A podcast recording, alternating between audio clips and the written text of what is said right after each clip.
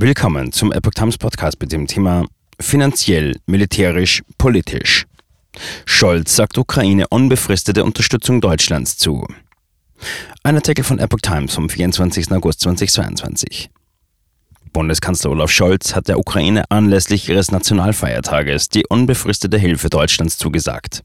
Deutschland stehe fest an der Seite der bedrohten Ukraine, heute und so lange, wie die Ukraine unsere Unterstützung braucht, sagte Scholz in einer am Mittwoch im Kurzbotschaftendienst Twitter veröffentlichten Videogrußbotschaft an die Menschen in der Ukraine. Die Bundesrepublik werde der Ukraine finanziell, militärisch und politisch helfen, sagte der Kanzler. Wir werden weiter Waffen liefern, von der Panzerhaubitze bis zum Flugabwehrsystem, Monat für Monat, sagte Scholz. Wir werden weiterhin ukrainische Soldatinnen und Soldaten an modernstem europäischem Kriegsgerät ausbilden. Deutschland werde die Sanktionen fortsetzen, die Ukraine finanziell weiter unterstützen, ihr beim Wiederaufbau helfen, ukrainisches Getreide per Bahn an europäische Häfen transportieren, verwundete Ukrainer in deutschen Krankenhäusern behandeln und ukrainische Flüchtlinge aufnehmen, sagte der Kanzler weiter.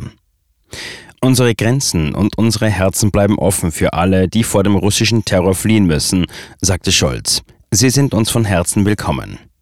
Der Kanzler würdigte den Mut der Verteidiger in der Ukraine. Der dunkle Schatten des brutalen russischen Angriffskriegs lastet schwer, sagte Scholz.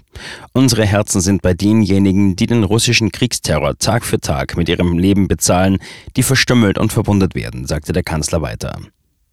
Wir denken an die Helden der Ukraine, an die Männer und Frauen, die ihre Heimat seit nunmehr sechs Monaten tapfer gegen den brutalen Aggressor verteidigen. Scholz beendete seine Ansprache mit den ukrainischen Worten Slava Ukraini, Ruhm der Ukraine.